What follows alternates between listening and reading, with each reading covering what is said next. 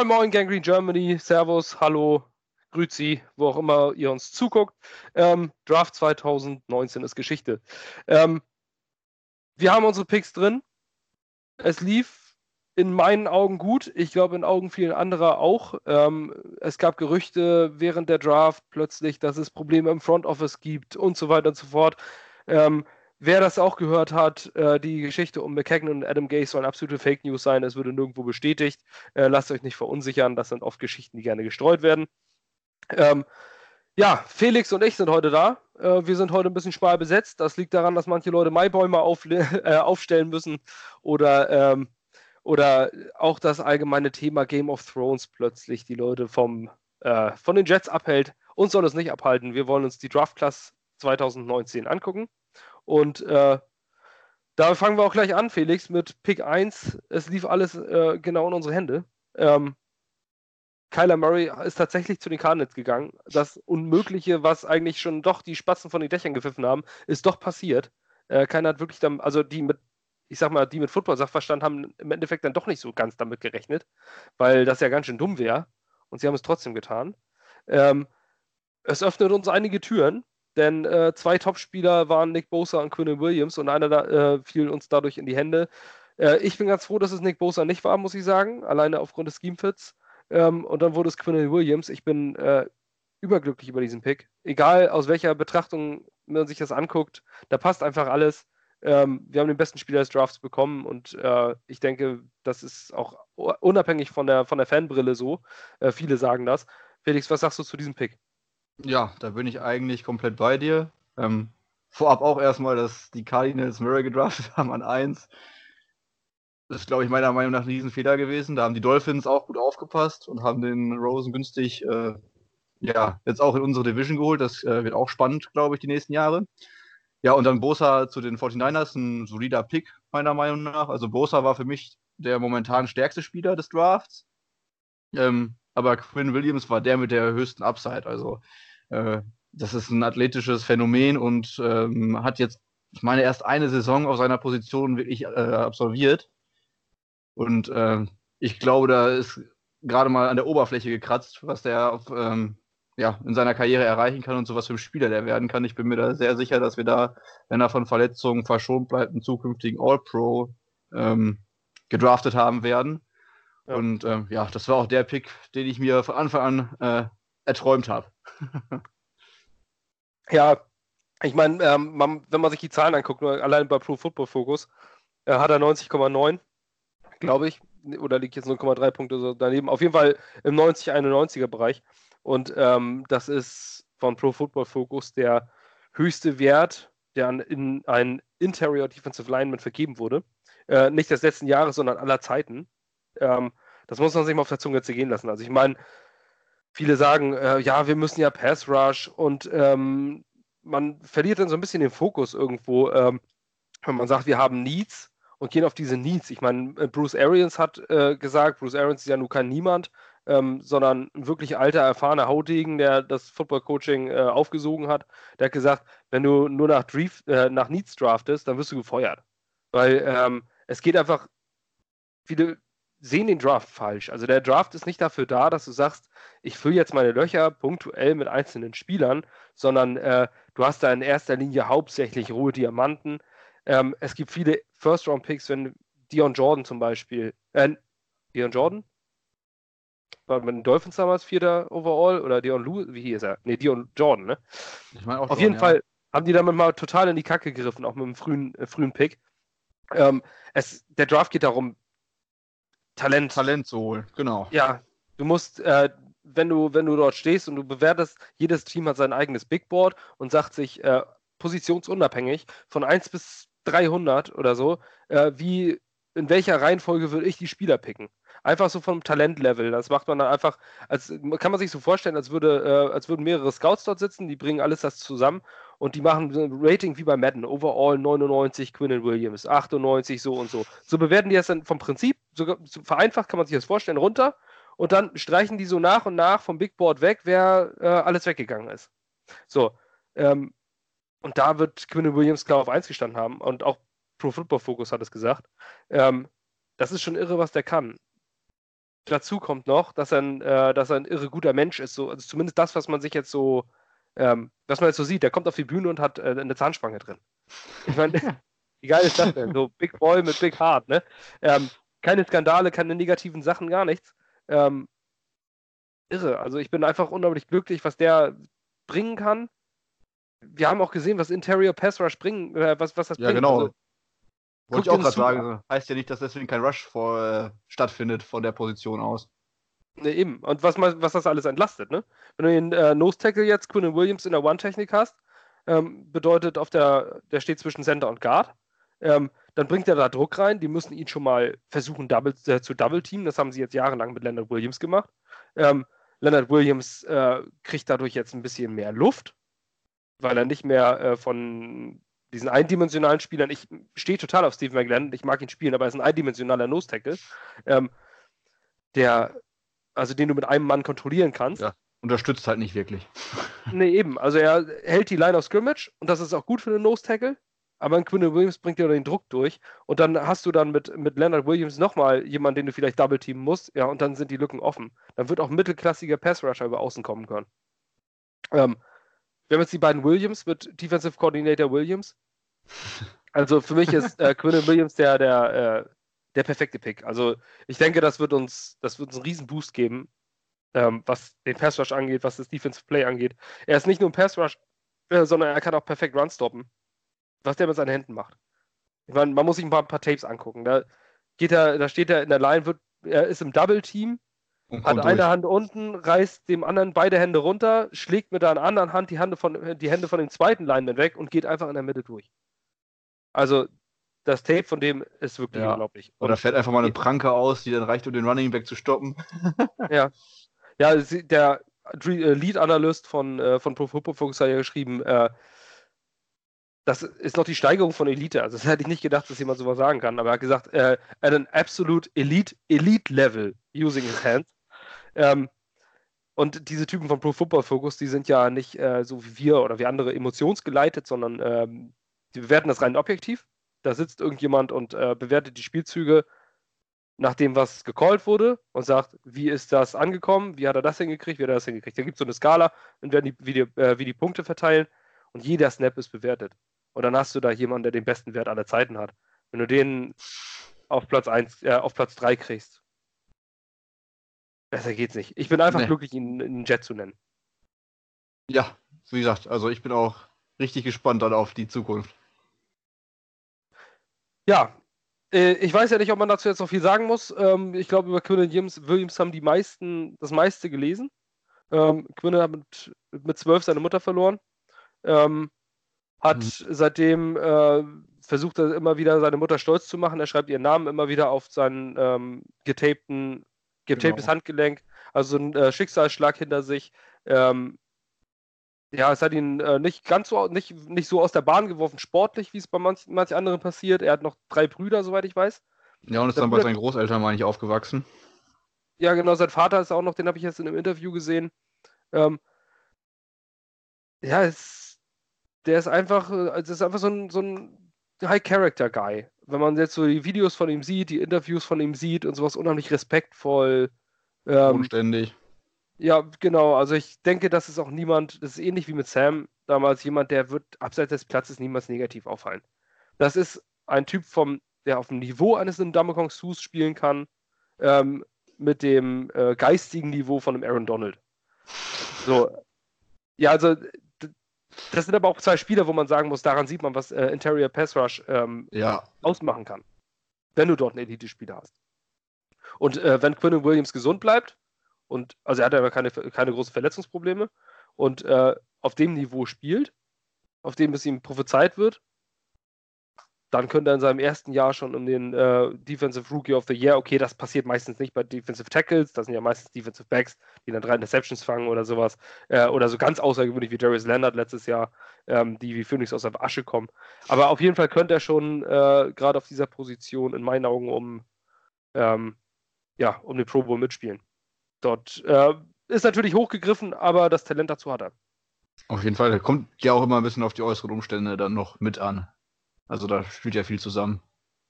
klar, auch, die, auch das Zusammen, äh, Zusammenspiel. Du kannst natürlich auch so einen Diamanten haben, wenn du dann eine scheiß Line um dich rum hast.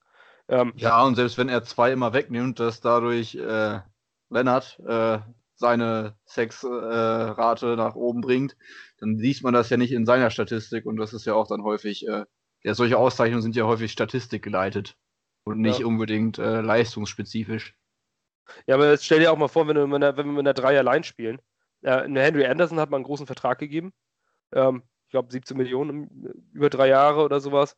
Ähm, mit dem wird geplant. Dann äh, hast du eine Leonard Williams, dann haben wir Nathan Shepard, Third-Round-Pick aus dem letzten Jahr, mit Steve McGlennon, Quinn Williams. Unsere Defensive Line ist unheimlich gut aufgestellt. Wir haben Depth endlich in der Defensive Line. Wir müssen uns darüber keine großen Sorgen machen. Und äh, wenn man so die Charaktere von damals, einen Muhammad Wilkerson oder einen Sheldon Richardson, die unheimlich talentiert sind, aber die mit ihrem Charakter auch. Ja, da muss es dann schon laufen, damit es in der Mannschaft läuft. ja, genau. Also wenn, ich sag mal so, jetzt haben wir die, diese drei oder vier, die dann diese, die, äh, diese Line dann bedienen und dahinter sind noch zwei mit CJ Mosley und Avery Williamson. Also da schlottern im Quarterback die Knie. Das ist, äh, und erst recht Running Backs. Wie sollen ja, die denn vor allem können wir auch endlich mal durchwechseln in der Line, auch mal in einem Spiel, dass mal jemand ein bisschen Entlastung bekommt. Ja. Ja, wir haben jetzt nicht mehr irgendwie nur noch die dritte Klasse und Folloronso Fadukasi dahinter oder sowas, sondern wir haben Depth, wir haben theoretisch zwei Defensive Lines, die wir aufstellen können. Ähm, da ist äh, plötzlich irre viel, irre viel möglich. Also Running Backs werden es extrem schwer haben, gegen die äh, Jets durchzukommen in der Mitte. Ähm, und über außen, ja, das merkst du dann nach zwei Spielzügen, das funktioniert in der Regel auch nicht, nicht dauernd. Ein irre guter Pick hilft uns enorm weiter, wozu wir dann auch gleich zu Runde 3 kommen, denn in Runde 2 gab es für uns nichts zu holen. Es gab Gerüchte, dass wir ähm, hochtraden wollen. Ich glaube, für einen Wide Receiver, wie es jetzt im Nachhinein rausgestellt hat. Ja, hier, ähm, der, der zu Kansas ist, ne? Ha Hartmann? Hieß der Hartmann? Ich meine Hartmann. Harmon, Harmon ne? Harmon.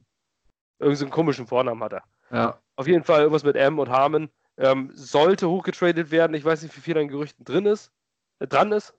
Manisch Meta hat das jetzt wieder geschrieben und der wird ein Gamechanger und sowas. Das ist natürlich immer sehr an den Haaren herbeigezogen, wenn man jemand bis 50 nicht mal äh, niemand den auf dem Zettel hat, mhm. wie man den dann. Obwohl Kansas für ihn hochgetradet hat. Also nebenbei. Äh, wenn das interessiert, Kansas hat für eben jenen Wide right Receiver hochgetradet, um ihn war vermutlich als Ersatz für Tyreek Hill zu holen. Ja. Ja, Tyreek Hill ist ja, ich ja. denke, dass der nicht einen einzigen Ball mehr in der NFL fangen wird. Ich hoffe es. Ja, Verdient ich auch. ja, wer das nicht weiß, Tyreek Hill soll seinem dreijährigen Sohn den Arm gebrochen haben. Fakt ist, der dreijährige Sohn hat sich den Arm gebrochen und äh, seine Verlobte und er beschuldigen sich gegenseitig. Und äh, jetzt ist so ein, ich weiß nicht gar nicht, woher dieses, dieses Tape kam. Ja, irgend so ein Audiomitschnitt ist aufgetaucht, ne? Ja, wie sie sich unterhalten haben, ne? Ja. Und er sie dabei auch noch beleidigt und also da ist es mehr oder weniger deutlich geworden, dass er das war. So. Und wenn einem Kind den Arm bricht, also es gibt ja so Sachen, wo ich weiß nicht, die Amis sehen das vielleicht ein bisschen anders mit Adrian Peterson, den, äh, den ich mit der letzten Zelle meines Körpers hasse, seitdem, seit der Nachricht, dass er mal seine Söhne mit Stöcken und äh, Gürteln, Gürteln äh, diszipliniert, aber die Amis scheinen da ein bisschen anders, das ein bisschen anders zu sehen. Das Kinderschlagen ist noch ganz okay als Erziehungsmaßnahme. Ähm, für mich ist das, allerletzte, also menschlich das unterste Niveau. Aber das war, äh, also das kannst du nicht vergleichen ist schwer. Man kann nicht sagen, das eine schlimmer ist als das andere, aber ich meine, seinem dreijährigen Sohn den Arm zu brechen. Wenn man schon damals seine schwangere Freundin verprügelt hat, was er damals schon gemacht hat. Und Tyreek Hill ist für mich Individuum untersten Niveaus und der hat in dieser Liga einfach nichts mehr verloren. Wenn die Cowboys da nicht zuschlagen oder die Browns oder sowas. Die Browns, die, die, waren auch bei mir direkt im Kopf. ja, geben ihm nochmal eine Chance oder so. Nein, Tyreek Hill sollte in der Liga nichts mehr verloren haben. Aber auf jeden Fall, lange Rede, kurzer Sinn. Ähm, diesen Wide Receiver haben wir nicht bekommen, der Uptrade war nicht da und äh, in meinen Augen ist es eine absolut glückliche Fügung. Denn dann kam Pick Nummer 3 und da haben wir, Felix. Ja, ähm, wie heißt mit Vornamen? Polite. Äh, ich kann den Jakai. Vornamen nicht aussprechen. Jakai, glaube ich. Chai, wie? Ja, Chai? Jakai. Jakai, okay. Jakai Polite, äh, Pass-Rusher, der äh, vor dem Combine und vor den Interviews ähm, durchaus auch als Top-10-Pick gegolten hat ähm, beim Combine leider weder schnell war noch besonders hoch gesprungen ist, äh, was die reinen Werte anging. Ähm, wohl etwas außer Form aufgetaucht ist und dann noch in den Interviews nicht die beste Figur gemacht hat.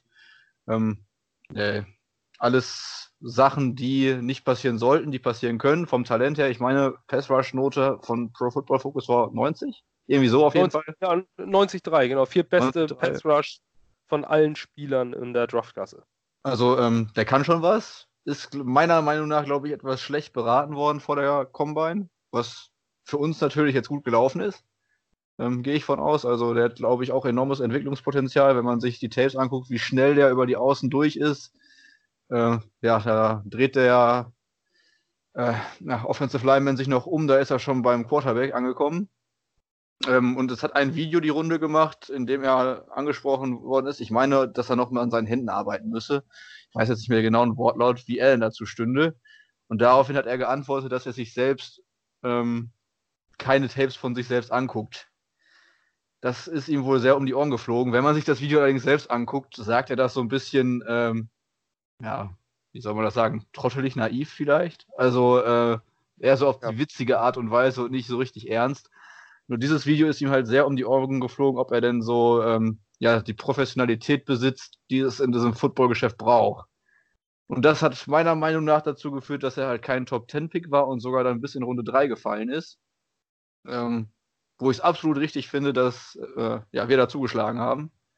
Das ist für mich mit der beste Pick auch in diesem, in diesem Draft gewesen.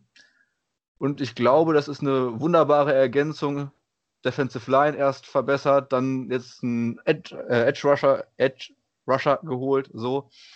Und dahinter haben wir natürlich noch äh, Jamal Adams. Ich glaube, das, äh, das hat uns schon sehr, sehr gestärkt. Ich weiß ja nicht, wie du das siehst, Basti. Äh, definitiv. Also ich habe mir auch jetzt relativ viel von Polite angeguckt. Vorher habe ich mal was von ihm gesehen. So. Ähm, das mit diesen Combine-Geschichten habe ich auch gar nicht so mitgekriegt, weil ähm, danach guckt man sich das an und dann steht da Worst Combine all, of all time und sowas. Es soll ja auch ein bisschen daran gelegen haben, er soll ja angeblich ein bisschen Gewicht zugelegt haben. Genau. Damit er auf der, La auf der Waage genau die perfekten Körpermaße, die NFL, die sind ja, also die, die Scouts, die sind, die sind irre, was diese Körpermaße angeht. Ähm, das ist wirklich wie, wie als wenn das keine Menschen wären, sondern wie so eine Fleischbeschau. Die müssen, wenn Models. die Werte nicht stimmen, dann fliegen die alle raus und Thema ist erledigt. Ähm, abgesehen bei kleinwüchsigen Quarterbacks, da macht man mal eine Ausnahme. Aber bei ihm war das ja so, durch dieses zugelegte Gewicht ist er dann nur eine 4,84 gelaufen im, äh, im, im 40-Yard-Dash, was für einen Pass-Rusher eigentlich erbärmlich ist. Und ähm, dann beim Pro Day soll er dann eine 5,02 oder so gelaufen haben. Das ist eine Zeit eines, eines Offensive Guard. Also es ist wirklich eine, eine erbärmliche Zeit. Ähm, dann sagt man sich, der Typ ist ja super langsam. Da guckt man sich aber die Tapes an und äh, ich weiß nicht, wir hatten ein Video ausgetauscht, Felix, ähm, wo er da über die, über die Edge kommt mhm. und blitzschnell beim, beim Running Back ist. Man und muss dann ein Highlight-Video angucken, also. Wahnsinn. Dann rennt er dem äh, Running Back noch hinterher, überholt ihn an der Seite, weil er aufgehalten wird, der Running Back, steht davor und tackelt ihn. Also, Olay hat einen unheimlich hohen Motor. Äh, der Vorteil für uns ist, wenn wir in der 3-4 bleiben, ähm, der ist Outside Linebacker. Also natürlich ver verschwimmt immer dieses Edge Rush, Defensive End, Outside Linebacker, aber es sind trotzdem zwei unterschiedliche Positionen. Der Outside Linebacker steht auf zwei Füßen, das war's. Und der Defensive End hat seine Hand am Boden. So, das ist, äh, das ist eine andere Technik, wie man losläuft. Und ähm, der, also ich würde Polite schon sehr, sehr mit Josh Allen von Kentucky vergleichen. Das ist ähnliche Spielertypen, dann kann Polite auch noch covern. Das ist auch noch ein Vorteil. Also in der Zonenverteidigung ist er einsetzbar. Ähm, seine Zahlen, ich meine, seine nackten Zahlen sagen alles. Er hat letztes Jahr in 13 Spielen 41 Tackles, 17,5 for Loss. Ähm, da hat er 11 Sacks hingelegt, also fast ein Sack pro Spiel und sechs Forced Fumbles. In jedem zweiten Spiel hat er irgendjemand den Ball rausgehauen. Das heißt, er hat neben diesem blanken, äh, was viele, viele Edge Rusher, was einen Unterschied bei vielen Edge Rusher macht, sich den Spieler zu schnappen, hat er noch einen Blick fürs, für den Ball und haut den Ball weg. Ja, und wenn man sich die Videos anguckt, sind das wirklich freigeschlagene Bälle. Die sind nicht irgendwie durch den äh, Hit freigekommen, sondern er hat da wirklich gezielt häufig den Ball freigeschlagen. Ja, und das, ähm, es heißt doch, dass er im Runstop noch ein bisschen arbeiten muss. Aber ich sag mal, bei unserer Defensive Line alles klar und vor allem ist es ein Rookie. Und dieses, dieser, diese Geschichte beim Combine, also ich weiß nicht, welcher Fußballtrainer es gesagt hat, aber was zählt ist auf dem Platz. Und das ist nun mal so. Ja, okay, der mag vielleicht das Interview verkackt haben. Das Interview fand ich jetzt gar nicht so dramatisch. Er hat einfach nur gesagt, ja, sie haben mich gebasht. Gut, ich glaube, der war einfach nur unheimlich schlecht vorbereitet von seinem Agenten. Der Agent wird äh, mit ihm nicht das durchgespielt haben, wie jeder andere. Der hat einfach nur ein Vorstellungsgespräch verkackt. Mehr nicht. Ja, dazu kam man noch ein bisschen naiv halt drüber, wie das halt auch sein kann. Ne? Dann machst du halt eine schlechte Figur. Und der ist jetzt gerade im März erst 21 geworden. Das ja. muss man auch mal sehen. Also nach US-Maßstäben ist er jetzt gerade erst volljährig. Ähm, ob man, dann, dann kann man sagen, alles klar, war blöd, aber er wurde, er gilt in, galt in Florida als High Character Guy, der bei seinen Mitspiel äh, Mitspielern beliebt ist, der ähm, überall angekommen ist, der, wenn man die, von diesem nicht erwachsenen, teeniehaften Benehmen spricht, bei anderen spricht man davon, wenn sie Scheiße gebaut haben. Jacques Polite wurde noch nie irgendwo festgenommen, kam noch nie mit dem Gesetz in Konflikt oder sonst was. Er hat einfach nur die Interviews mit den professionellen Coaches verkackt und daran kann man arbeiten. So. Ja. Und letztendlich zählt er auch auf dem Platz und nicht, was er erzählt, ne? Eben. Er kriegt jetzt einen Greg Williams. Greg Williams ist äh, hart, wirklich hart, von seiner Wortwahl und alles, was man sieht. Ähm, der wird ihn schon zurechtrücken. Und dann hat er dann noch andere äh, High-Character-Guys wie Leonard Williams und Quinn Williams um sich rum, die können sich da helfen. Und man muss mal überlegen, wir haben jetzt, das ist ein wirklich ein richtig guter Pass-Rusher. Der galt in der Klasse unter den Top 5 Pass-Rushern.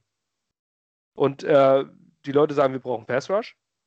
Wir haben sogar zweimal Pass Rush. Wir haben Interior Pass Rush und wir haben jetzt über die Edge Pass Rush. Der Gegner kann sich nicht mehr auf eine Seite einstellen. Der Gegner kann sich nicht nur auf die Mitte einstellen.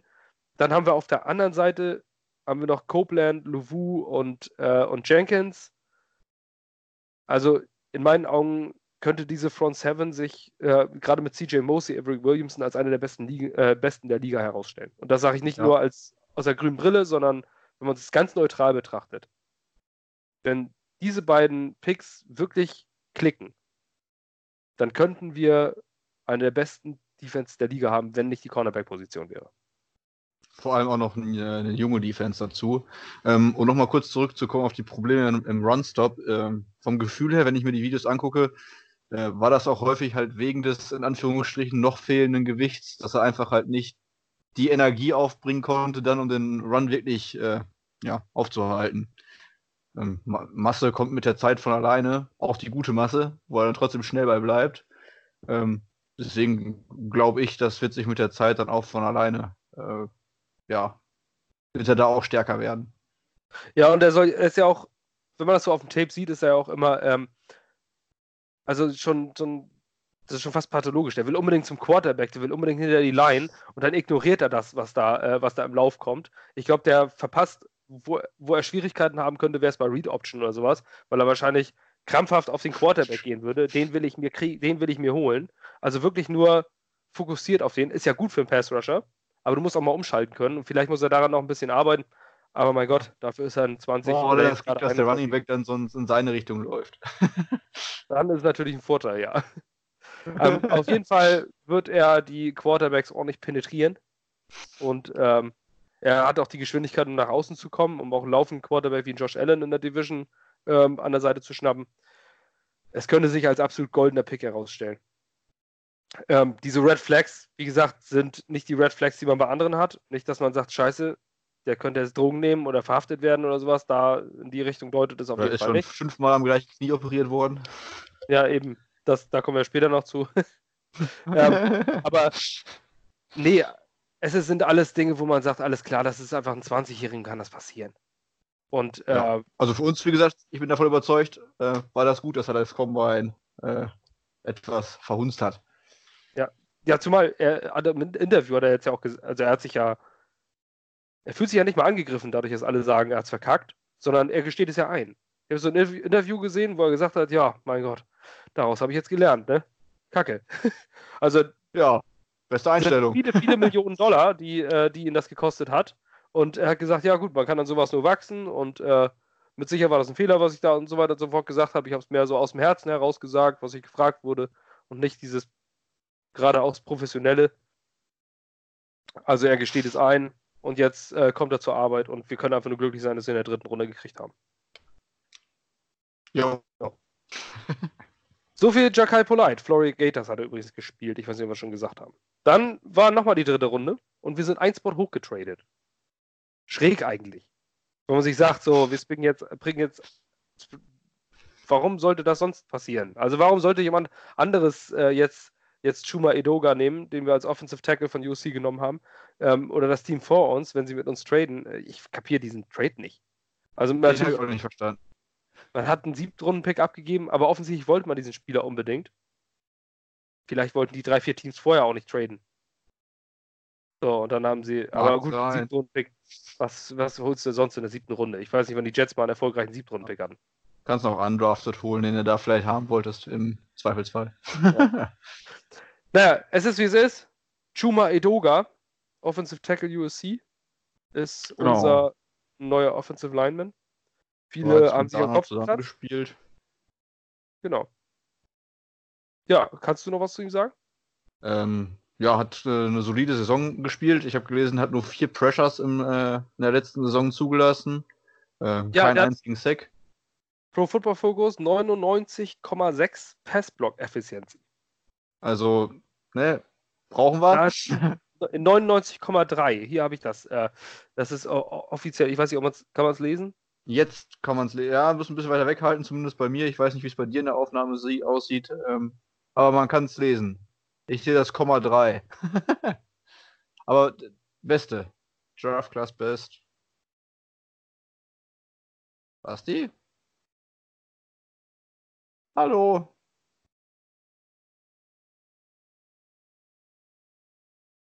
Okay. Hörst du mich noch?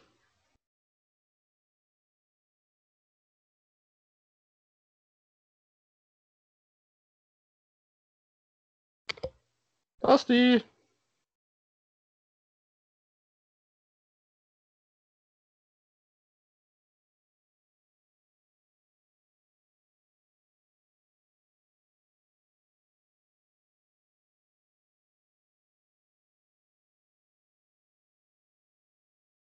Okay, anscheinend klappt es. Ja. Jetzt steht's da. Perfekt. Das, da sind wir wieder. Ähm, gut, ihr werdet es kaum merken, aber wir mussten jetzt einmal zusammenschneiden. Die Technik hatte gerade bei uns ein bisschen verrückt gespielt. Wir waren bei Shuma Eduga. Ähm, der hat unter den Offensive Tackles der vergangenen Saison 99,3 Pass-Block-Effizienz gehabt. Ähm, das ist eine irre gute Zahl. Also, was heißt irre gut? Besser geht's eigentlich gar nicht. Ähm, Bester der Klasse. Ja, warum dann trotzdem in Runde 3? Also warum wurde er nicht zu den Besten gezählt? Ähm, ich glaube, es ist ein bisschen anders heißt, ne? Ist, glaube ich, 6 Fuß 3. Ja, anders heißt, und hat er nicht was an der Schulter, meine ich? Dass er auch schon eine Schulter-OP hatte? Oder ja, er hat eigentlich, verwechsel ich ihn gerade? eigentlich hat er fast alles gespielt. Kann auch sein, dass ich es gerade verwechsel. Vielleicht auch einfach, keine Ahnung, weil er alles mal gespielt hat. Also er soll sehr variabel sein, was die Position in der Line angeht. Genau, hauptsächlich Right Tackle. Ähm, ich habe so Pro-Vergleiche zu Brandon Shell gelesen, wo ich gedacht habe, Mensch, passt das ja, dass er Brandon Shell ersetzen soll. ähm, wir müssen auch überlegen, wir haben unsere beiden Offensive Tackles haben äh, nur noch ein Jahresverträge. Kevin Beecham und, äh, und okay. Brandon Shell. Ich gehe davon aus, dass Chuma Edoga ein Pick ist, um 2020 zu starten. Ähm, und der nächste Vorteil ist, er, er hat vier Jahre gespielt, vier Jahre auf gutem Niveau gespielt für USC und er war ein Teamkamerad von Sam Darnold. Ähm, da muss man einfach sagen, das, ist, das sind zwei Fliegen mit einer Klappe. Der hat, äh, die, die, haben eine Chemie zusammen, ähm, die funktionieren zusammen. Ähm, es, die mochten sich auch sehr gerne, so habe ich es überall gelesen. Also es waren so echte Kumpels auf dem Platz und äh, neben des Platzes gar Offensive Line Quarterback ist meistens das Verhältnis sehr gut. Ähm, ich glaube, dass das auch mit da eine Rolle spielte. Ähm, ja, ich meine sogar, dass Sam Darnold entweder einen Instagram-Post oder eine Story gemacht hat, wo er irgendwie Reunion äh, geschrieben hat mit einem Bild von den beiden, äh, ja, in Trojans Uniform. Ähm, das sagt ja schon alles. Ja, also ich denke, wir, da, wir haben jetzt, ähm, alle sagen die Needs und alles drum, da brauchen wir noch, da brauchen wir noch. Wie viele Needs hatten wir? Wir haben in den ersten mit den ersten drei Picks einen, einen Interior Pass Rusher, einen Outside Pass Rusher und einen Offensive Lineman. Also, was will man mehr? Also, ich denke, die ersten drei Runden liefen ideal, die ersten drei Picks. Man muss natürlich gucken, wie sich Edegua rausstellt, aber er hat Zeit zum Lernen. Er hat die, auch die Möglichkeit, gar zu spielen. In der, in der Free Agency haben wir jede Menge Offensive Line, Backup Offensive Linemen geholt. Ähm,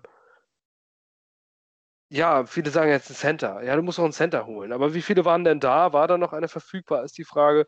Und die, und die äh, nächste Frage ist, hätten wir denn Jonathan Harrison damit ersetzen können? Eins zu eins mit einem Starter. Ich weiß nicht, ob ein Drittrunden-Center eins zu eins ein Starter über Jonathan Harrison ist. Harrison hat in der NFL Spiele gespielt. Er hat die letzten drei Spiele gestartet. Das waren die Spiele der Saison, wo Sam Darnold perfekte Werte an den Tag gelegt hat. Ähm, er ist okay. Also, ja. ich denke, ein Center, der okay ist, und wir haben mit äh, Frank Pollack einen äußerst erfahrenen Offensive Line Coach, ähm, werden die schon wissen, warum sie da jetzt nicht unbedingt sofort auf Teufel komm raus einen Center gedraftet haben. Gerade nach, nach, gerade nach Quinn Williams, in der Drittrundenspieler. Letztes Jahr haben wir in der dritten Runde Nathan Shepard. Ich mag den Kerl unheimlich gerne, aber er hatte keinen Einfluss im ersten Jahr. Und so kannst du ungefähr Drittrundenspieler sehen, also viele zumindest, äh, dass sie im ersten Jahr nicht den riesen Impact haben. Ähm, deswegen glaube ich nicht, dass wir einen, einen, Instant Starter auf Center dort jetzt bekommen hätten. Ich bin sehr, sehr glücklich, dass wir einen Eduga geholt haben. Alles, was ich mir jetzt angeguckt habe, ist sehr gut. Er ist äh, an seinem Runstop muss er definitiv arbeiten. Aber ja. ähm, der hat Block, schnelle, meinst du? Ja, definitiv. Aber er hat sehr schnelle Füße und wenn es nach hinten geht, den, den Quarterback zu beschützen, hat das voll drauf. Ähm, dazu kommt diese gemeinsame Chemistry, die sie haben. Also ich bin ziemlich glücklich mit dem Pick. Ich halte, ihn, halte es für einen sehr guten Pick zum jetzigen Zeitpunkt. Ähm, und dann müssen wir mal schauen. Die was Erfahrung den Block angeht, da haben wir ja jetzt einen ganz guten Running Back, der vielleicht auch einen nicht ganz perfekten Block zu nutzen weiß. Oder der selber blockt. Ja. ja, auf jeden Fall. Ich denke, dieser Running Back, ich weiß nicht, irgendwie irgendwas mit L. Ne, der, der, und irgendwas, wie so eine Glocke klingt der. Ja, auf jeden Fall sollte er wohl ganz gut sein, habe ich gehört. Ja, ich auch. Ähm, dann kam Runde 4. Was passierte? Ja, Runde 4, das ist für mich bisher der, also das ist der einzige Pick, den ich nicht nachvollziehen kann. Ich kenne seinen Vornamen gerade nicht, Nachname Vesco, Tight End. Trevor. Ich glaube, der, ich glaube, der hat in, wenn ich mich gerade recht erinnere, in seiner ganzen College-Saison oder in allen in seiner ganzen College-Karriere insgesamt für 300 Yards Pässe äh, gefangen. Ähm, also was jetzt die, die, diese Statistik angeht, sieht man daran schon reiner Blocking-Tight End, zumindest bisher gewesen. Und ähm, ich habe mich letztes Jahr schon gewundert, als wir Hörnten äh, gepickt haben als Tight End. Der hat mich positiv überrascht, sehr positiv überrascht. Ähm, ich hoffe, dass das dieses Jahr wieder der Fall sein wird, weil den Pick verstehe ich bisher ehrlich gesagt immer noch nicht in der vierten Runde einen bisher rein Blocking Tight End zu verpflichten. Also ja, zum, zumal ja auch noch, äh, da waren auch noch drei, vier Cornerbacks auf dem, äh, auf ja, dem Markt. Oruvaru, nee, Oruvarie, das war der, der hast du, glaube ich, auch bevorzugt. Genau, Armani Oruvarie oder so. Genau, der ist äh, in Runde 5 dann als Pick 3 in Runde 5 zu Detroit gegangen. Das wäre ja. zum Beispiel auch was gewesen, worüber ich mich an der Stelle jetzt auch noch mehr freuen würde. Ja, hätte ich auch gedacht. Also da hätte man vielleicht dann doch ja auf Starting Center gehen sollen, dass man äh, Starting Cornerback, dass man möglicherweise einen Starting Caliber Player bekommt. Ob man den nur kriegt in der Runde, steht mal auf dem anderen Blatt. Aber unsere Cornerback Depth ist doch bedenklich. Und äh, ja, wäre vielleicht ganz sinnvoll gewesen. Gut, vielleicht äh, werden wir Lügen gestraft. Trevin Wesco, ähm, so ein Run-Blocking-Tight End, auf der ist ja auch ein sechster Offensive Lineman und das ist auch nicht zu unterschätzen, gerade bei den Running Backs, die wir haben. Mit dem Ty Montgomery und dem Le'Veon Bell. Und kann wohl auch Fullback ja. spielen. Genau, und H-Back, also so, das ist so zwischen Slot und, und, und Line. Wenn man sich das mal anguckt. Oder, oder ein Stückchen weiter von hinter der, äh, hinter der Line. Also so ein flexibler, ähm, ja, wie soll man das beschreiben? Ein H-Back. Ja, dazwischen. Ge genau, also ähm, nicht XYZ, sondern äh, einer, der eher so in Richtung äh, Line steht und dann als Receiver agiert. Bei Catches und ähm, Post-Catch, also viele haben dann Baby Gronk gesagt. Oh, ich kann so eine Bezeichnung nicht ab. Zach Sattfeld. Ja wieder so. und dann hört man ihn nie wieder. Eben, also Vergleiche sind albern. Ähm, er ist auf jeden Fall ein kompakt gebauter, wenn man sich den mal anguckt. Der, das ist eine ganz schöne Maschine. Äh, vielleicht hilft das weiter, aber ich meine, du brauchst ja auch einen Blocken der Tight End. Einfach in, in Goal-Line-Situations oder sowas. Und Eric Tomlinson hat sich letztes Jahr als wirklich totale Pfeife herausgestellt. Ja, aber ich glaube, dass du so einen auch später bekommst. Ja, äh, Seahawks haben, meine ich, Zweitrunden-Pick auf, äh, aufgegeben für ebenfalls nur rein Blocking Tight End. Aber dennoch glaube ich, dass du so einen auch noch nach der vierten Runde kriegst. Und ich... Nee, Bengals waren das. Ach, Bengals waren das, okay. Ja. Die haben Drew Sample geholt. Ich finde, das klingt irgendwie wie Max Mustermann auf Englisch. ja, also warum man, äh, das, ich verstehe es nicht. Also ich, ich mag die Bengals ja ganz gerne. Ähm, das ist so mein, mein, mein äh, Lieblingsteam nach den Jets, würde ich sagen. Und äh, diesen Pick, also ja gut, ob man Blocking Titan kann wichtig sein, aber den kannst du auch als Undrafted holen. Den kannst du auch in der siebten Runde holen, wenn du nicht mehr das weißt, was halt. du machen sollst. Ähm, weil so oft setzt du die Typen auch nicht ein. Die setzt du in bestimmten Situationen bei Running Back Sweeps, wenn du über außen rennst, ähm, mal ein, dann setzt du sie mal bei, über, bei Power Runs über, über die Seite ein. Aber es ist auch so eindimensional. Wenn so ein Typ auf dem Platz steht, dann ist dem Gegner auch zu 90% bewusst, dass sie über die Seite ja, und, laufen. Und auch bei anderen Tight Ends, wenn man sich jetzt die anguckt, die in dem letzten Draft früh gepickt worden sind, ein Gesicki bei Miami, den man fast gar nicht gesehen hat, ein Hayden Hurst, wo alle gesagt haben, das ist der Tight End der Klasse bei Baltimore, hast du auch fast gar nicht gesehen. Der ist von Andrews äh, in Schatten gestellt worden. Der war zwar, meine ich, auch ein Zweitrunden-Pick, aber jetzt George Kittle war damals ein Fünftrunden-Pick als Tight End.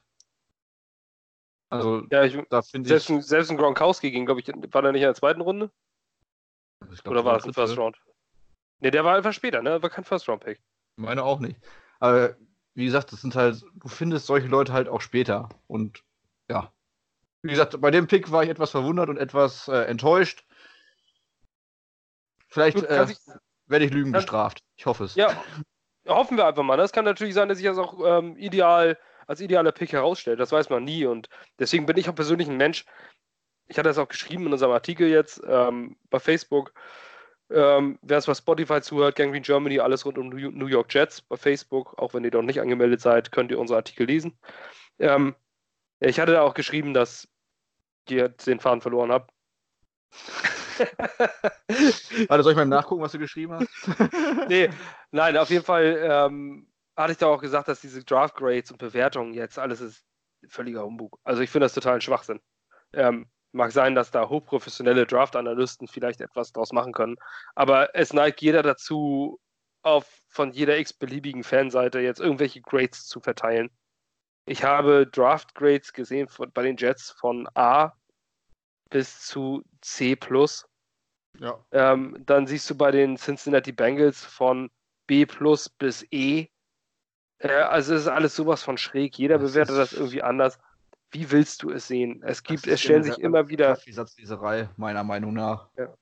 ja, hätte irgendjemand gesagt, nachdem Tyreek Hill damals in der fünften Runde gepickt wurde, dass der rein spielerisch jetzt so wurde, wie er wurde? Nein. Ja, äh, vielen, undrafted.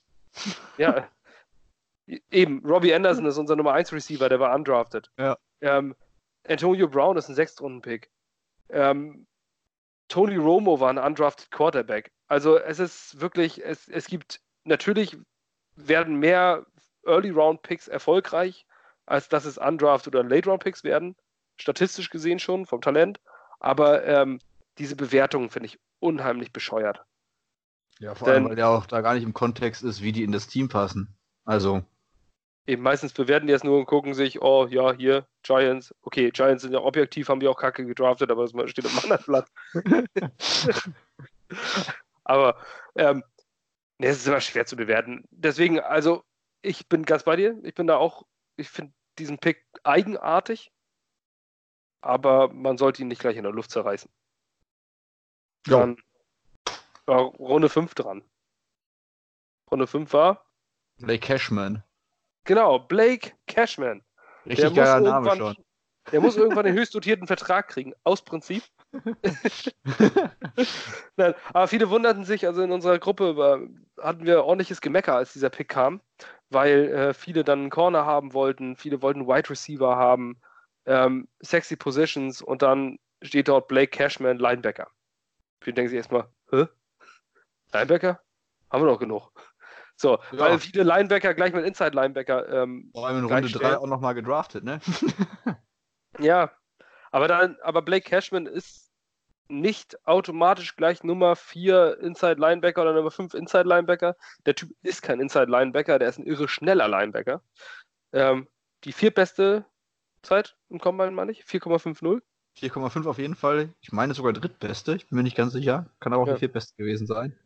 Und auf dem Big Board von Pro Football Focus war der Mann auf 59. Ähm, ja. und welcher Pick war das für uns? 100? 109, 163? Äh, irgendwo 150er, 160er. 159, ne? irgendwie so, ja. Und äh, da kriegen wir dann einen, äh, ich weiß nicht, wenn ihr alle Madden schon mal Franchise gespielt habt und, äh, und am Ende draftet, dann steht da unten links immer You Reached oder äh, Great Value Pick oder sowas. Mit diesen, ne? Weißt du, was ich meine? Ja, ja, klar. Also ja. Äh, unten rechts, meine ich, bei genau. dem neuen steht dann, wie die Analysten den gesehen haben oder wie er gesehen wird, gerankt und genau. wann du ihn geklickt hast. Genau. Overall Talent. Und da würde dann äh, bei Madden, um das für die Videospiele zu vergleichen, bei Madden würde stehen Excellent Pick, weil äh, der auf dem, Blick, äh, auf dem Big Board relativ weit oben stand und der, auch wenn man sich die Draft äh, Analysen anguckt, man muss sich vor, Voranalysen, gebt das mal ein, gebt Blake Cashman Draft Projection ein oder Draft Profile bei Google. Und dann klickt euch mal die ersten fünf, sechs Ergebnisse durch und guckt immer, scrollt dann immer dahin, wo er erwartet wurde. Blake Cashman wurde ganz oft zwischen der zweiten und dritten Runde erwartet. Ende zweite, Anfang dritte, manchmal sogar Mitte der zweiten Runde. Ähm, das, das niedrigste, was ich gesehen habe, war Anfang vierte Runde, wo er erwartet wurde, ähm, dass, er, dass er gepickt wird, weil er eine ausgezeichnete Combine hatte. Ähm, extrem athletisch, extrem schnell, variabel, schnell. Ähm, das Tape sieht gut aus. Absolut, absolut. Und, und dann kriegen wir den in äh, Mitte fünfte Runde, dann sage ich einfach nur, ey, good job. Also richtig guter Pick. Das war wieder diese Best Player Available Taktik. Und ähm, dann hast du den genommen, keine Red Flags. Also nichts Negatives. Einzige, was da ist, dass es halt, glaube ich, ein bisschen klein ist, ne? Ein bisschen klein und leicht. Oder kurze Arme hat. Irgendwie so habe ich gelesen. Ja. So wie Bernd das Brot wahrscheinlich. ich finde das, find das, mit kurzer Arme mal so, so, eigenartig. Aber gut, die werden sich was dabei denken. ähm, ja, sein Tackling. Das ist jetzt, also Red Flag meine ich jetzt irgendwelche Skandale oder irgendwie so, viele, ja, viele also. Verletzungen oder so. Das hat er nicht. Aber ähm, an seinem Tackling muss er arbeiten. Am, Kann er ja auch in Ruhe, ne? Genug Zeit und Nasty Defensive Coordinator. Ja, und vor allem, um ihn einfach mal reinzubringen, dann auch, ähm, um andere zu entlasten, wenn er noch frisch ist, einfach mal zwei, drei Snaps spielen lassen. Genau, er wird auch als Three-Down-Linebacker bezeichnet, also der kann wenn er wohl, also er hat wohl in seinem Team, Minnesota University, hat er wohl auch wirklich alle Downs gespielt. Ja. Bei der Geschwindigkeit, auch wenn er dann erstmal in der zweiten Halbzeit vielleicht erst reinkommt oder wie auch immer, dritte Viertel. Jetzt für Anfang der Saison, also auf jeden Fall auch wieder ein High-Upside-Spieler. Definitiv. Der kann erstmal in den Special Teams lernen, kann sich von CJ Mosley und Avery Williams mal äh, beibringen, wie man aus vollem Lauf, wie man aus dem Leben schießt.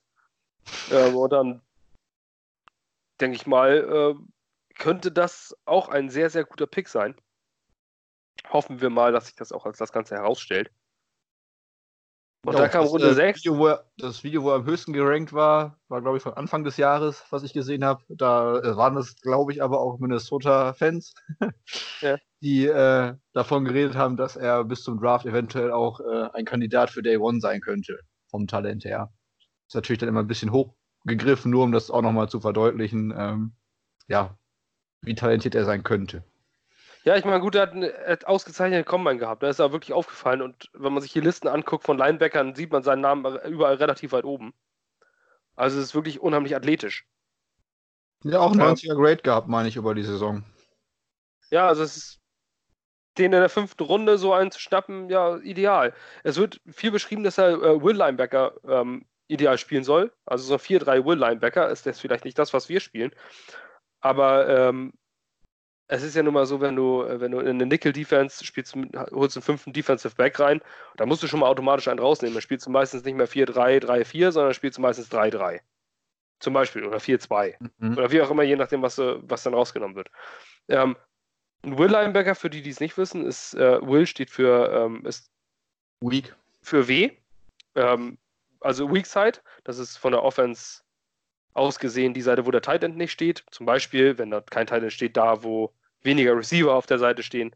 Ähm, so splittet sich das auf. Also meistens ist es die Seite, vereinfacht gesagt, wo der Tight End nicht steht, das ist die Weakside-schwache Seite.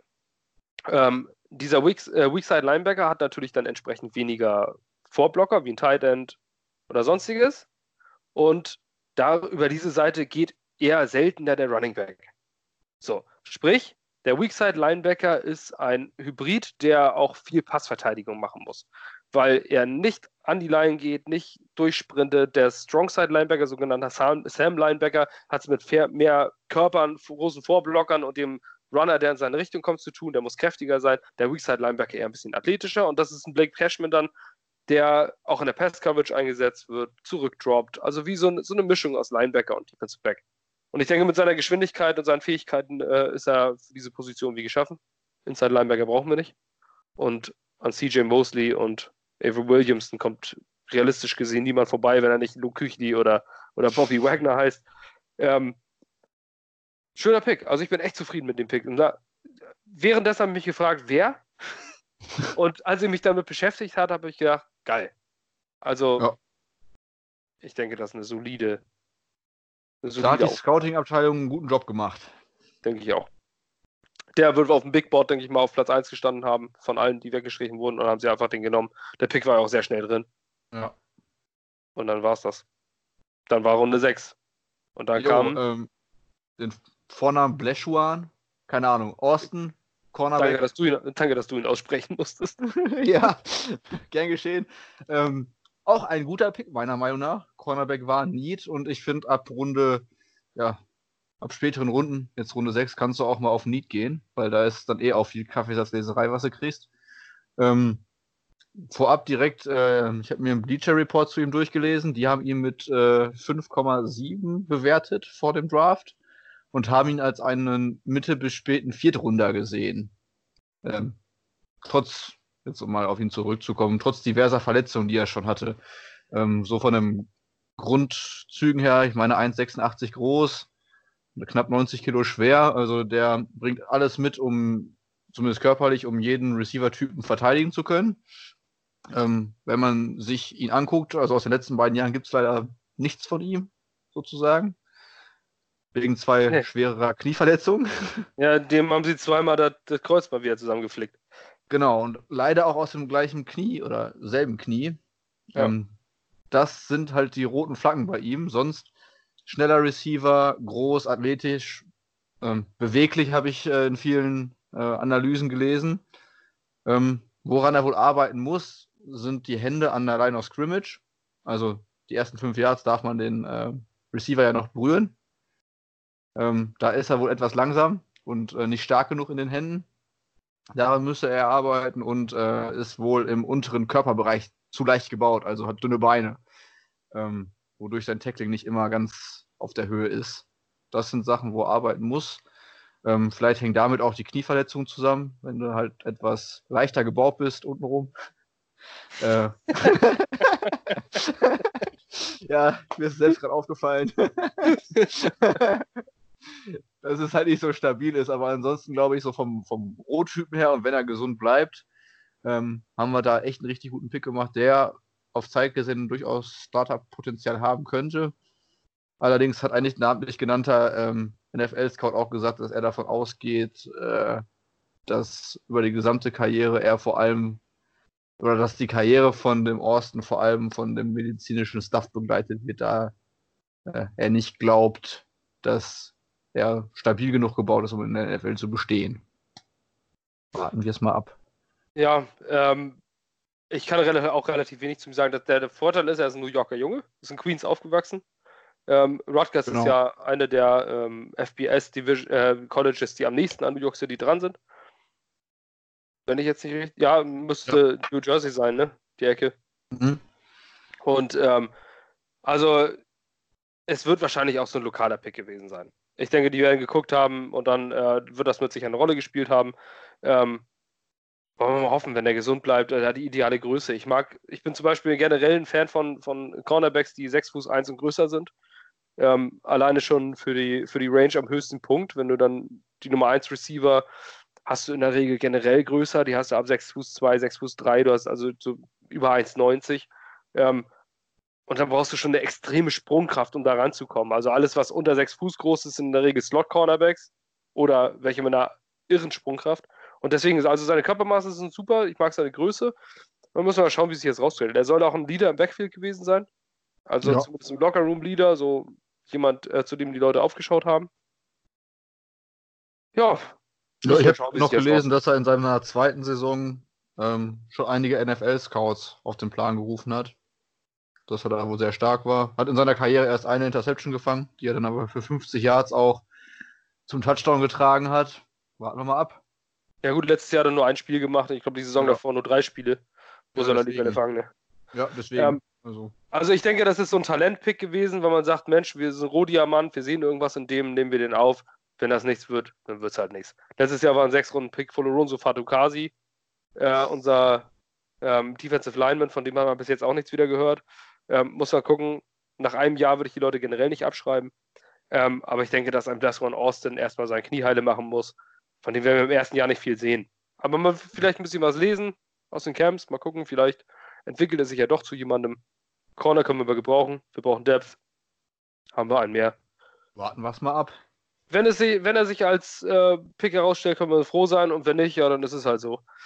Es ist Danach, immer anders als Devin Smith kein früher Pick gewesen. Genau, wenn jetzt nicht so ein Zweitrunden-Pick, den du verkackt hast. oder Jason Morrow oder so. Ja. Ähm, Auch ein Dann war Runde 7. ja, Jason Morrow, da, der sah ein bisschen aus wie die Evil Jared. Stimmt, ja. Obwohl der auf Madden war der echt gut. Bei Madden? Ja. Ja, ja, bei Madden, du, bei Madden bin ich gerade, glaube ich, 2022 und Bryce Love ist äh, NFL-MVP. Als Running Back der New York Jets mit 1950 Yards. Nicht und nein, ich spiele nicht, nein, ich spiele nicht auf Pro, ich spiele äh, zwischen All Pro und All Madden mit Slider. Also wenn mir jetzt diesen Vorwurf machen sollte. Ähm, dann war Runde 7, hatten wir nichts mehr? Nee. Weil wir den siebten Runden Pick abgegeben haben für den Uptrade für Edoga, ah. Schuma Edoga.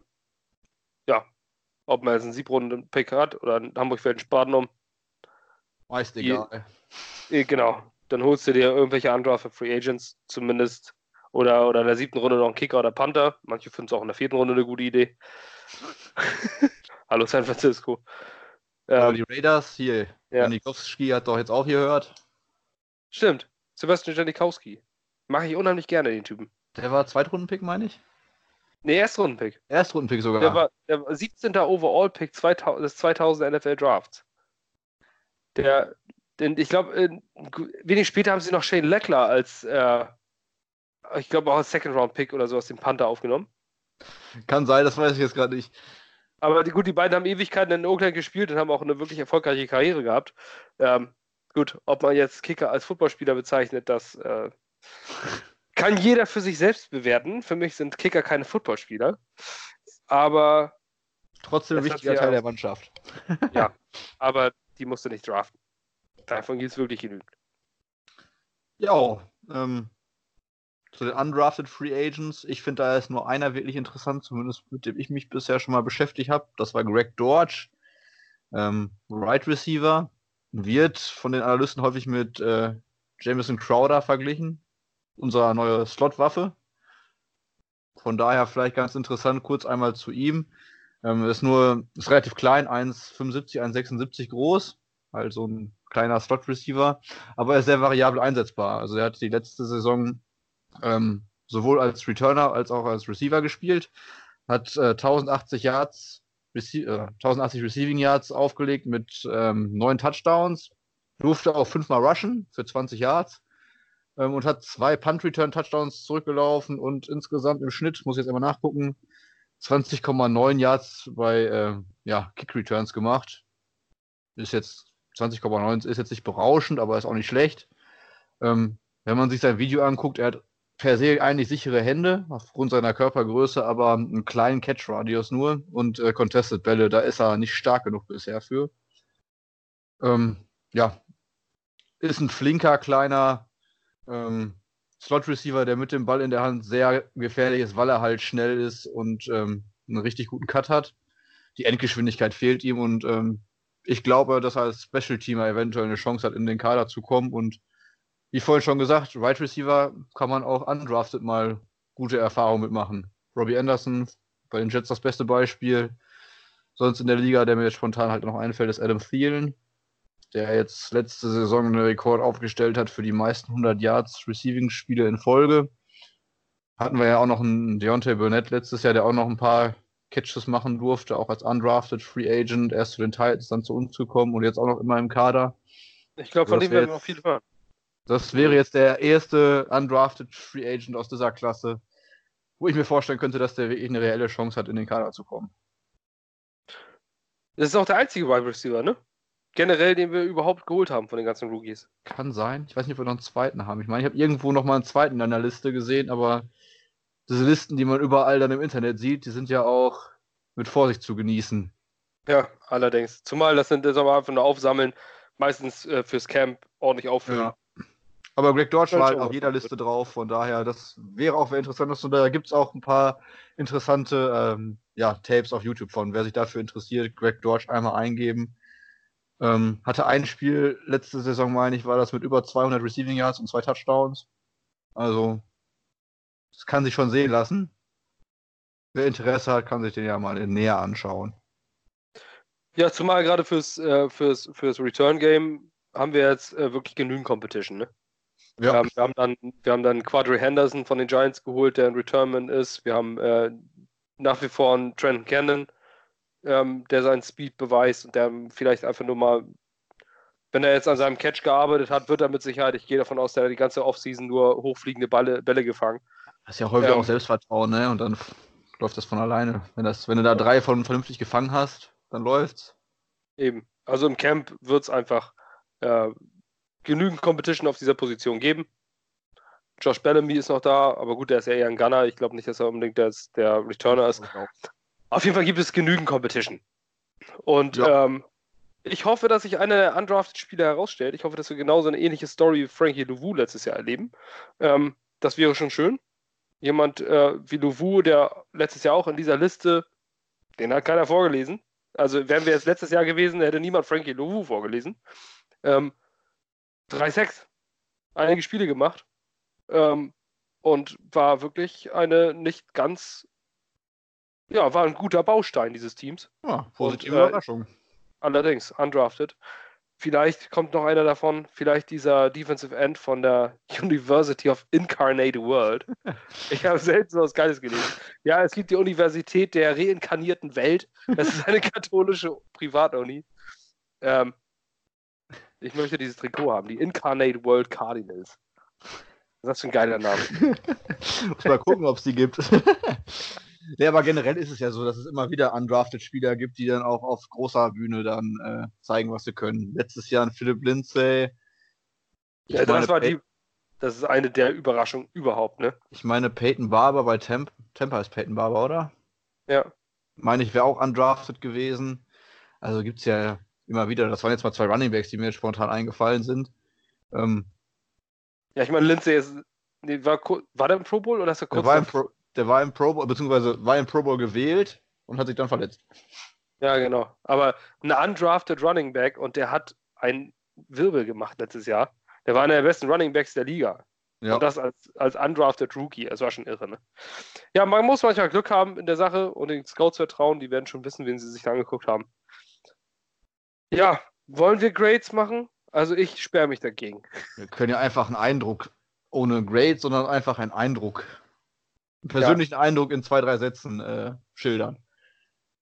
Also ich gehe mit Pro Football Focus, die, die Jets-Klasse, da finde ich es gut, die haben keine Noten gegeben, sondern haben gesagt above average, ähm, überdurchschnittlich gut. Ähm, finde ich ein bisschen hochgegriffen, weil man nicht weiß, wer, wer es jetzt ähm, wurde. Quinn Williams war No-Brainer. Aber ich finde die gerade, also am meisten gefallen mir die Picks definitiv von Jakai Polite und Chuma Edoga. Ähm, Blake Cashman ist toll, klar, keine Frage, aber fünfte Runde. Ähm, ich glaube, dass diese beiden, so näher sich mir angeguckt habe, ganz großen Einfluss haben werden und äh, ich glaube, dass wir in Chuma Edoga äh, einen besseren Brandon Shell haben, den wir damals in der fünften Runde geholt haben, der Starter wird. Ich bin sehr glücklich mit dieser Draftklasse, ja. Ja, da kann ich mich nur anschließen. Was ich besonders gut finde, ist, dass jetzt mal ein bisschen also das Risiko eingegangen worden ist vom Management, meiner Meinung nach. Dass halt Spieler geholt worden sind, die einen riesen Upside haben, die aufgrund von irgendwelchen Dingen halt äh, tief gefallen sind, Verletzungen hatten, wie halt ein Austin, ähm, oder vielleicht nicht ganz so bekannt sind wie ein Blake Cashman, dass halt Risiko gegangen ist, man dafür aber ähm, ja wirklich viel, viel Talent angesammelt hat, meiner Meinung nach. Und wenn alles perfekt laufen sollte, könnte ich mir vorstellen, dass wir in einem Jahr dann hier sitzen und äh, sozusagen vom letzten Draft sprechen und vielleicht so einen hingelegt haben wie die Colts im letzten Jahr. Ja, das war also, Das Potenzial wäre meiner Meinung nach da, muss natürlich alles perfekt laufen. Und wenn nicht, dann haben wir mit Quinn Williams so oder so aber einen überragenden Pick gelandet, äh, der wahrscheinlich eh über allem steht und auch so genug Talent geholt, selbst wenn es nicht perfekt laufen sollte. Dass man als Jets-Fan, glaube ich, ganz zufrieden sein kann und glücklich sein kann mit dieser Draft. Ja, ich denke über verbleibende Needs und was noch passiert. Also ich bin mir relativ sicher, dass später noch ein, äh, dass wir mit Sicherheit noch einen äh, relativ Big Splash sehen. Wir haben noch fast 30 Millionen Cap Space. Ich werde da ähm, erwarten, oder man kann erwarten, dass noch etwas passiert. Ich gehe davon aus, dass noch ein Cornerback oder ein Offensive Lineman noch irgendwie geholt wird, auf irgendeine Art. Ja. Ähm, es wird auf jeden Fall noch was passieren. Ähm, ich schmeiße jetzt einfach nur mal den Namen Trey Waynes in den Raum. Cornerback Minnesota Vikings, den wollen sie wohl loswerden. Der ist in seinem letzten Vertragsjahr. Ähm, es könnte sein, dass noch was passiert, aber das, da machen wir gerne, verweisen wir da auf den nächsten Podcast, wo wir auch. Jo. Bei den Cardinals soll ja auch ein Cornerback nicht so ganz glücklich sein. das meinst du? Ach, beim nächsten Ach, Podcast. Ja. aber wirf nicht mit Patrick Peterson durch die Gegend, dann dann bewegt sich meine Hose nach oben. Was, wo Nein, ich bin nur noch deine Hose im Bildschirm. Ja, ich bin, ich bin, so ein, ich bin ja ein totaler Defensive Backs. Äh, das ist so meine Position. Die habe ich selber gespielt und deswegen, ach, Cornerbacks. Wenn ich einen Patrick Peterson, das ist für mich, äh, was Besseres gibt es nicht. ja, es geht nicht besser. Warten wir mal ab. Ich habe es nicht ja. gesagt. Nein, das, ansonsten werde ich ansonsten. Aber Trey Waynes wäre auch schon mal eine gute Nummer. Ich habe jetzt auf jeden Fall gehört, Morris Claiborne, die Tür ist nicht zu. Es könnte sein, dass wir innerhalb der nächsten zwei, drei Tage das Signing von Morris Claiborne lesen, der immer noch Free Agent ist. Wäre okay. Würde uns jetzt, äh, würde uns auf jeden Fall eine solide Option geben. Gut. Wir verabschieden uns für heute. Das war die Draft Class 2019. Ähm, schreibt gerne eure Meinung. Ähm, wenn ihr etwas komplett anders seht als wir, wenn ihr sagt, mein Gott, ihr Idioten, warum das und das, haut raus. Oder äh, hättet ihr irgendjemand anders gepickt? Vielleicht seid ihr auch totaler Fan von Trevin Wesco und sagt uns warum. Ähm, nichts gegen den Mann, Trevin Wesco, aber der Pick in der vierten Runde des Titans, das ist das, was uns äh, irritiert. Ja, genau. Aber vielleicht habt ihr die Lösung. Wir bedanken uns fürs Zuhören, fürs Zuschauen. Danke, dass ihr uns auch nur uns beiden zugeguckt hat. Wir hoffen, dass Heiko einen schönen Game of Thrones Abend hatte. Und äh, ja, tanzt froh in den Mai. Jet genau. up, Leute. Jet up. Und